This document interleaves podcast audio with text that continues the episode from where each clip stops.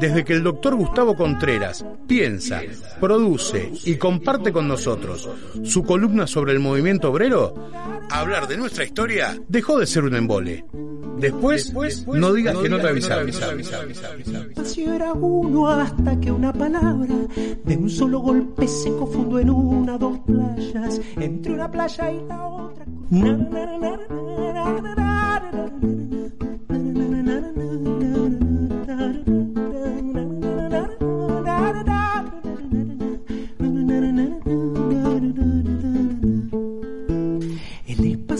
Uno hasta que una palabra de un solo golpe se confundió en una. Queríamos que empezara la letra, nada más que por eso hemos estirado hasta este momento el claro, el segmento este de historia del movimiento obrero que acaba de presentar en su locución Maximonetti con Gustavo Contreras sentado al lado nuestro. ¿Cómo estás? Muy bien, muy bien, buenas tardes. ¿Sí? Contento. de Afectado volver. de la salud.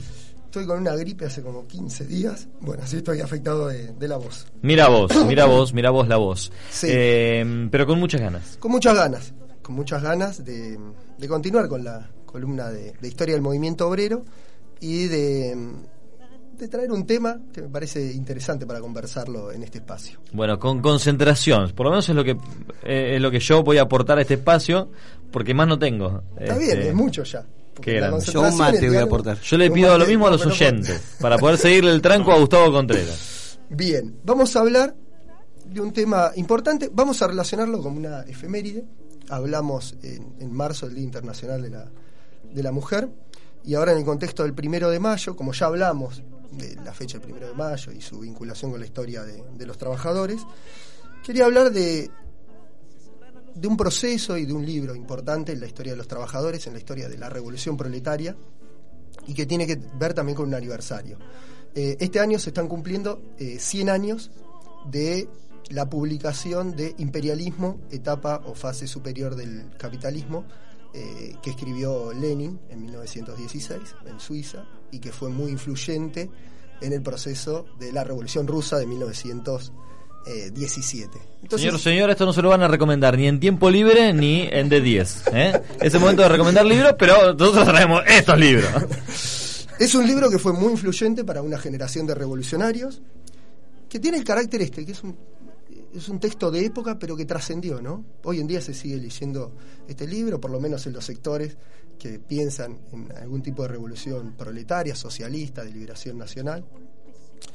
Y, y bueno, tiene, tiene esa trascendencia, ¿no? De- texto de época y de, actualidad, para pensar distintas cosas. Una, el carácter del imperialismo y esta idea de etapa superior.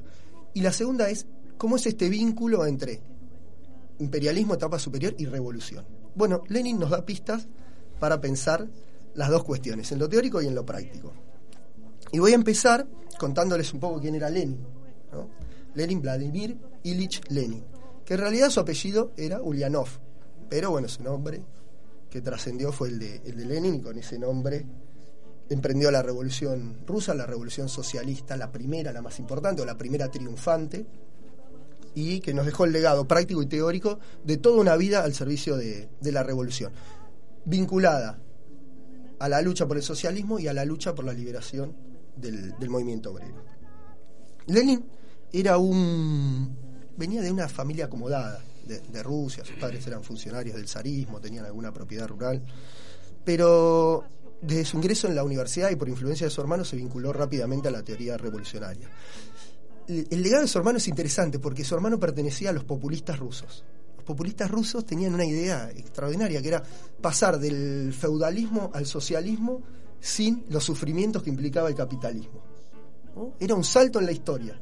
Evitar todo lo que había pasado en, en Inglaterra, con esto de la revolución industrial y bueno, eh, lo que implicaba la acumulación de capital, la explotación en el trabajo fabril, el sufrimiento de la expulsión de los campesinos. Entonces tenían alguna idea de bueno, recuperar las tradiciones comunitarias de los campesinos, una idea de socialismo primitivo, eso mantenerlo, aprovechar la técnica a partir de utilizar los avances del, del capitalismo, pero desde un nuevo Estado, planteado en primera instancia como socialista o superador del capitalismo. Y como en la Rusia zarista era muy difícil hacer política, porque era un Estado autocrático, te perseguía, te exiliaban, te mandaban a Siberia, bueno, como esto pasaba, se decidieron por el terrorismo como vía de transformación. ¿no? Hablaban en nombre del pueblo, iban al pueblo, pero actuaban de una manera decidida y arriesgada, que en, muchas ocasiones los, los agarraban en, estos intentos. El hermano de Lenin intentó matar al zar Alejandro III, también se llamaba Alejandro. Bueno, lo, apresaron y lo, lo ahorcaron, lo mataron por estos intentos. Lenin de alguna manera mamó esto y recuperó esto del arrojo, de decir, bueno, hay que estar decidido para hacer la revolución, hay que ir para adelante, si uno tiene esa decisión, tiene que llevarla a cabo. Pero discutió mucho esta perspectiva, un poco romántica, un poco voluntarista, y adhirió fuertemente a la teoría marxista como camino de entender la sociedad y de plantear el cambio de la sociedad. Entonces, desde ahí se va formando Lenin y se va a conformar con el tiempo como uno de los revolucionarios más extraordinarios en cuanto capacidad de militancia, capacidad de escribir teoría y de llevar adelante eh, a la práctica eso que él planteaba. Y en esta tarea escribió varios libros, algunos en el exilio, ¿no? que tienen que ver con el desarrollo del capitalismo en Rusia, el imperialismo, el que estábamos citando, el qué hacer, que él se, bueno, qué hacer, y ahí propone cómo poder organizar un partido de cuadros vinculado a las masas, y ahí resalta la importancia del periódico en la militancia para articular lo que en primera instancia es difícil de hacer en regímenes eh, autoritarios. Después tiene un libro muy importante, El Estado y la Revolución. O sea, es alguien que se dedicó mucho tiempo a estudiar para llevar a la práctica la revolución socialista. Este libro está en esta secuencia de, estudios y de planteos. Y sus planteos a su vez eran de esclarecimiento para la militancia socialista y de discusión interna. Lenin discutía mucho y discutía de manera brutal a veces, ¿no? Cuando uno ve las discusiones que tenía con Kautsky, que era un socialdemócrata alemán, bueno, lo trataba muy mal, trataba muy mal. Eh, si uno lee alguno de los tramos, eh, uno ve una violencia en el discurso que llama la atención. Pero eso tiene que ver con cómo concebían la discusión teórica. Para ellos la discusión teórica tenía implicancias en lo práctico. Estamos por ahí dentro de la izquierda se sigue manteniendo ese tipo de discusión, pero en general no, la, sociedad no ve esos, esas discusiones tan fuertes entre tendencias eh, parecidas. Acá tenía una importancia total. Discutir el imperialismo, el carácter del imperialismo, tenía implicancia para la revolución socialista inmediata que se planteaba. Entonces la discusión se daba a fondo. Para Lenin el imperialismo era la etapa superior del capitalismo, era su último estadio. El capitalismo no iba a evolucionar más de ahí. O sea que la tarea siguiente era la revolución socialista. Para Kautsky había la posibilidad, existía la posibilidad de que el capitalismo se reordene y que en una etapa posterior se conforme un ultraimperialismo, una idea de un imperialismo, un imperio que traiga paz a partir de un acuerdo universal entre las grandes potencias que ya no iban a la guerra para disputarse mercados, como estaba pasando en, el contexto de la Primera Guerra Mundial. ¿no? Estamos hablando de 1916 este libro, la, la Primera Guerra Mundial es 1914-1918. en un contexto de guerra, Kautsky decía que por ahí en una etapa posterior el imperialismo podía generar un estadio de, paz. Lenin decía que, no, que eso ya no, no se podía dar y que la tarea era dejar de acompañar a las burguesías nacionales en los procesos de transformación y apostar por el cambio revolucionario en alianza con el movimiento obrero y con los campesinos. La diferencia también era en cuanto al rol del partido en ciertos contextos. La socialdemocracia alemana, la socialdemocracia que era un partido marxista, junto a otros partidos socialdemócratas de Europa, habían apoyado los créditos de guerra de las burguesías nacionales, habían acompañado a sus estados y a sus burguesías nacionales en el emprendimiento de la guerra, de la Primera Guerra Mundial cuando había un acuerdo en, la internacional socialista de que cuando las burguesías vayan a la guerra, el movimiento obrero y los socialistas iban a hacer primar la confraternidad entre los trabajadores del mundo, ese sentimiento internacionalista. Bueno, eso se había quebrado y los bolcheviques querían recuperar esa tradición. Entonces, cuando Lenin describe el imperialismo, y le da el carácter que ahora les voy a comentar, está discutiendo un camino político para el cambio eh, social y para la revolución. ¿Él le pone el nombre de imperialismo o el nombre ya andaba dando vueltas y él le da todo ese contenido? Muy buena pregunta, está buenísima, porque él en realidad toma dos textos anteriores que empiezan a prefigurar esto del imperialismo como, como concepto de época. En 1902, Hobson, que era un inglés, un social liberal, escribe un muy buen libro que Lenin lo toma sobre el imperialismo. Y después Hilferding, que es eh, de la escuela austro-marxista, escribe un segundo libro más vinculado a la socialdemocracia alemana.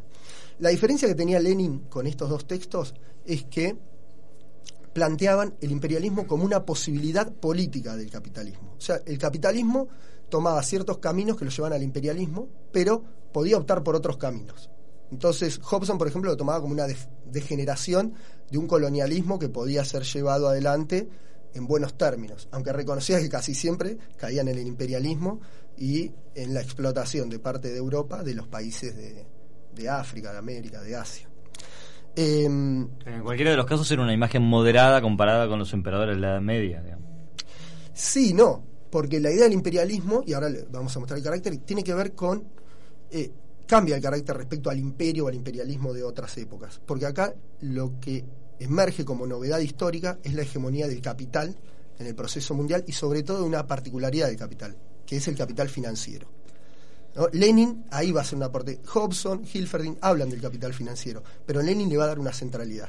Es desde ese momento, desde fines del siglo XIX, después de la crisis de 1873 y sobre todo después de la crisis de 1900, cuando el capital financiero empieza a tomar una hegemonía a escala mundial. Lo que para otras eras será la dominación territorial o de la población. Exactamente. Acá van a ir acompañados de los estados nacionales, en lo, por ejemplo, en el reparto de África o en los acuerdos que van a hacer con las semicolonias de América Latina, ¿no? Piensen en el vínculo de Argentina con Inglaterra en esa época y pueden entender de lo que estaba hablando eh, Lenin, ¿no? El capital financiero es la suma del capital bancario más el capital industrial y que en esta época no solo exporta mercancías, sino que exporta capital. ¿no? Por ejemplo, en la etapa del imperialismo, Europa Central exporta trenes y exporta capital en, deuda pública. Estamos hablando del momento de los grandes empréstitos que tomó Argentina, por ejemplo, en esa, en esa época. Y aparece una nueva forma de dominación, una división internacional del trabajo, donde hay un centro que se favorece notablemente por el desarrollo de sus fuerzas productivas, de la industria, de una gran capacidad de generar mercancías, que son compradas en las colonias a cambio de materias primas y que en este intercambio sale favorecido el, sector del capital concentrado. Dentro de este capital industrial bancario, el capital financiero, esta suma, es la oligarquía ¿no? dentro de este grupo de capitalistas, la oligarquía financiera. Y que ahora quiero leer algo de lo que dice Lenin porque lo podemos pensar en relación a algún proceso actual, ¿no? Como referencia de lo que trasciende esto que nos escribe eh, Lenin. Lenin dice, en esta época el capital financiero se torna hegemónico cuando el libre cambio ya no es dominante. El capitalismo se torna monopólico, se dan grandes estructuras de acuerdo que ya no compiten, sino que acuerdan entre sí y forman grandes multinacionales en el idioma de hoy. ¿no? Dos o tres empresas alemanas controlan gran parte del circuito eléctrico. Cuatro países europeos controlan el 80% de la inversión de ferrocarriles en el mundo. Estamos hablando de grandes procesos de concentración en pocos países. Y dentro de esa concentración, el que mayor beneficio tenía era el capital financiero, que articulaba el capital bancario y el capital industrial. A su vez, este capital financiero logró eh, ciertos privilegios empezó a tener mucha influencia en las decisiones de los gobernantes del Estado, estamos hablando principios del siglo XX, ¿no? empezó a tener lugar en los directorios de las empresas, empezó a lograr prerrogativas en los acuerdos de deuda pública, ¿no? toda una serie de beneficios que tenía esta oligarquía financiera a partir de las distintas instancias en las que comenzó a participar y a concentrar gran parte del poder económico y también gran parte del poder político. Gustavo Contreras, nuestro historiador, nos, nos va eh, cada tanto provocando cuando dice, eh, tengan en cuenta que esto fue escrito en 1916, ¿no? Yo, yo te quiero preguntar por la trazabilidad del libro. Digo, ¿en qué lugares fue prohibido? Eh, ¿En qué lugares fue, fue bien tomado? ¿Alguna de las cosas que, que, que, se planteaban en términos de propuesta, vos pensás que uno las puede ver ejemplificadas? pero más se me ocurre que lo que ha pasado es que ese libro debe haber causado rechazos en, quienes se veían ahí eh, mandados al frente, digamos. Sí, de alguna manera eh, eh, el contexto habla un poco de lo que decís vos, Javier, porque Lenin lo escribe en Suiza, pensado para una publicación en Rusia, donde estaba donde no iba a ser publicado, ¿no? donde él estaba exiliado y donde el zar no iba a permitir que se publique esto. Entonces, pero él está pensando en escribir un libro que lo pueda difundir en Rusia y está pensando en un libro para pensar la revolución.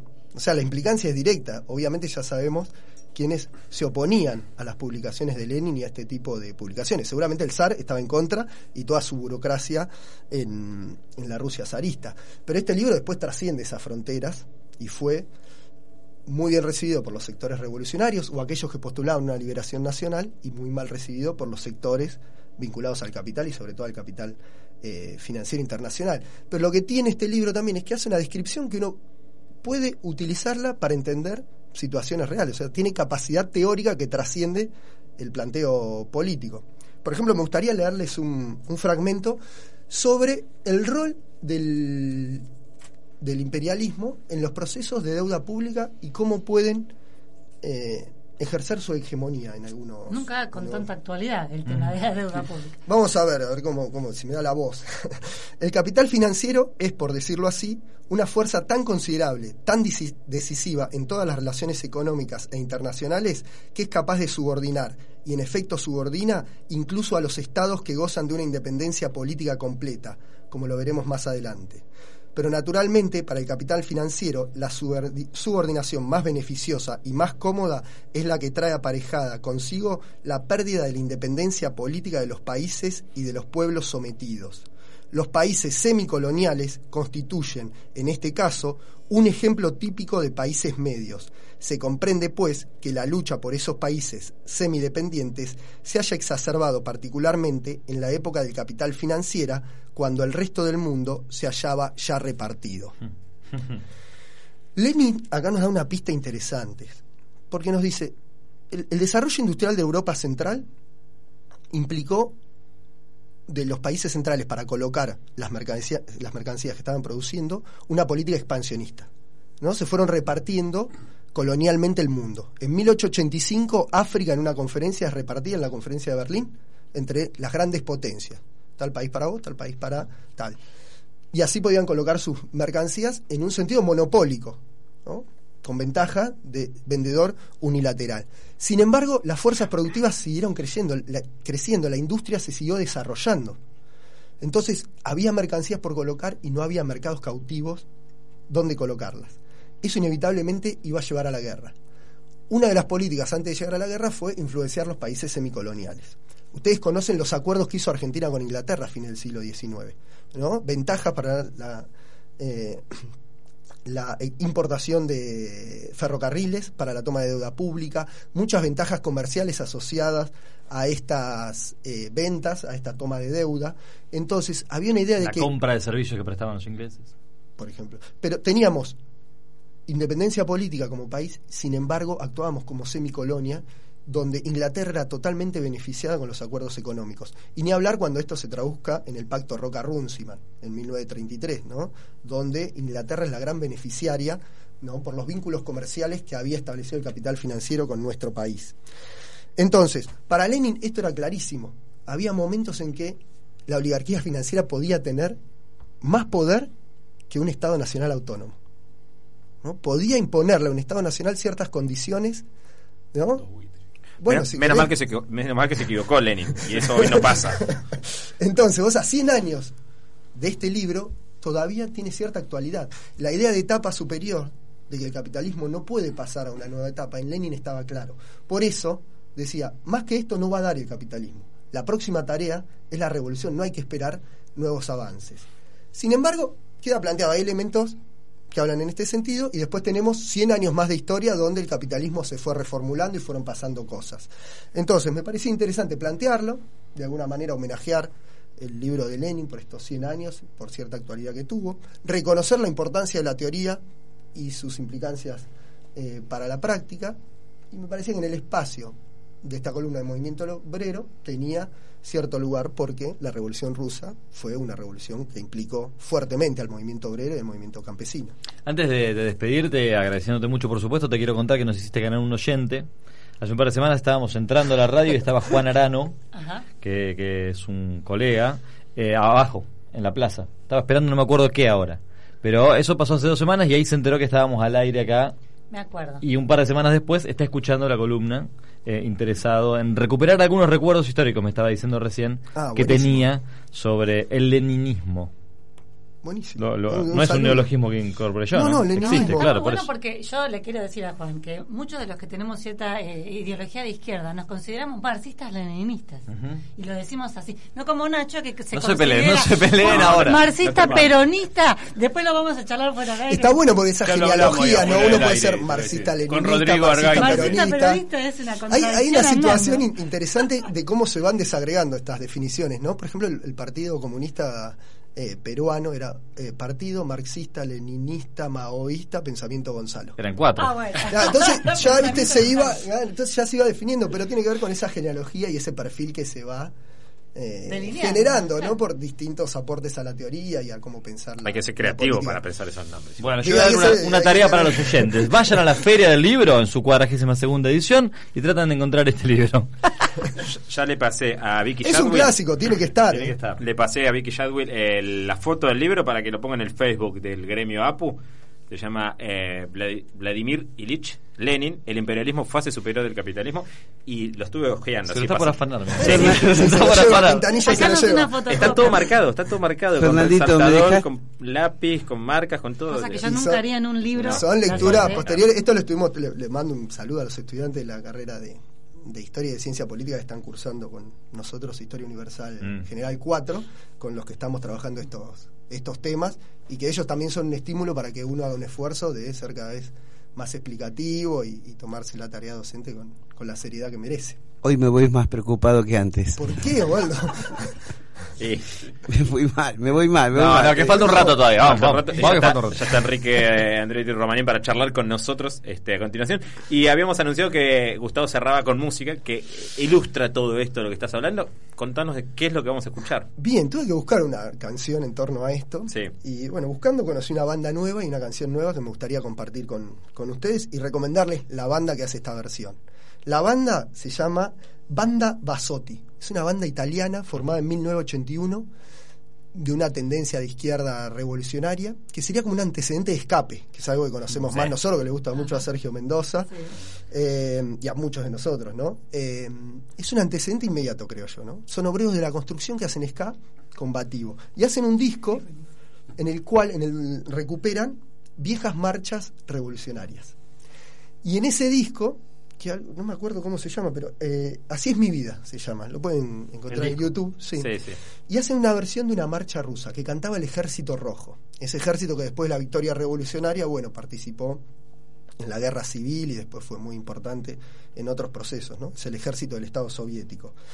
Y es una canción que habla de un soldado, de, de- lo que le sucedió, y que se cantaba ya en ese periodo de la guerra civil, 1917-1919, y que después va a cantar el Ejército Rojo más adelante. Hay una versión segura de 1934, o sea, ahí la fechan, y la quería compartir con ustedes porque tiene, es música de, de Rusia, de época, es alegre, me parece que, que está bien para conmemorar los 100 años de- del libro de Lenin. Y se llama Poliuchka Polie.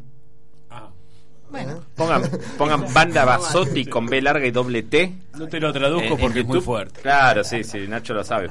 Este, y recomendamos. Entonces, ¿el nombre de la canción? Poliuchka Polie. se lo hiciste repetir, eso No, es no, Obviamente igual, no, debe ser Muy así, malo. pero bueno, Ponele es muy que- parecido a eso. Ponele. Hasta dentro de, un, de unas cuatro semanas. Dale, perfecto, nos vemos ahí.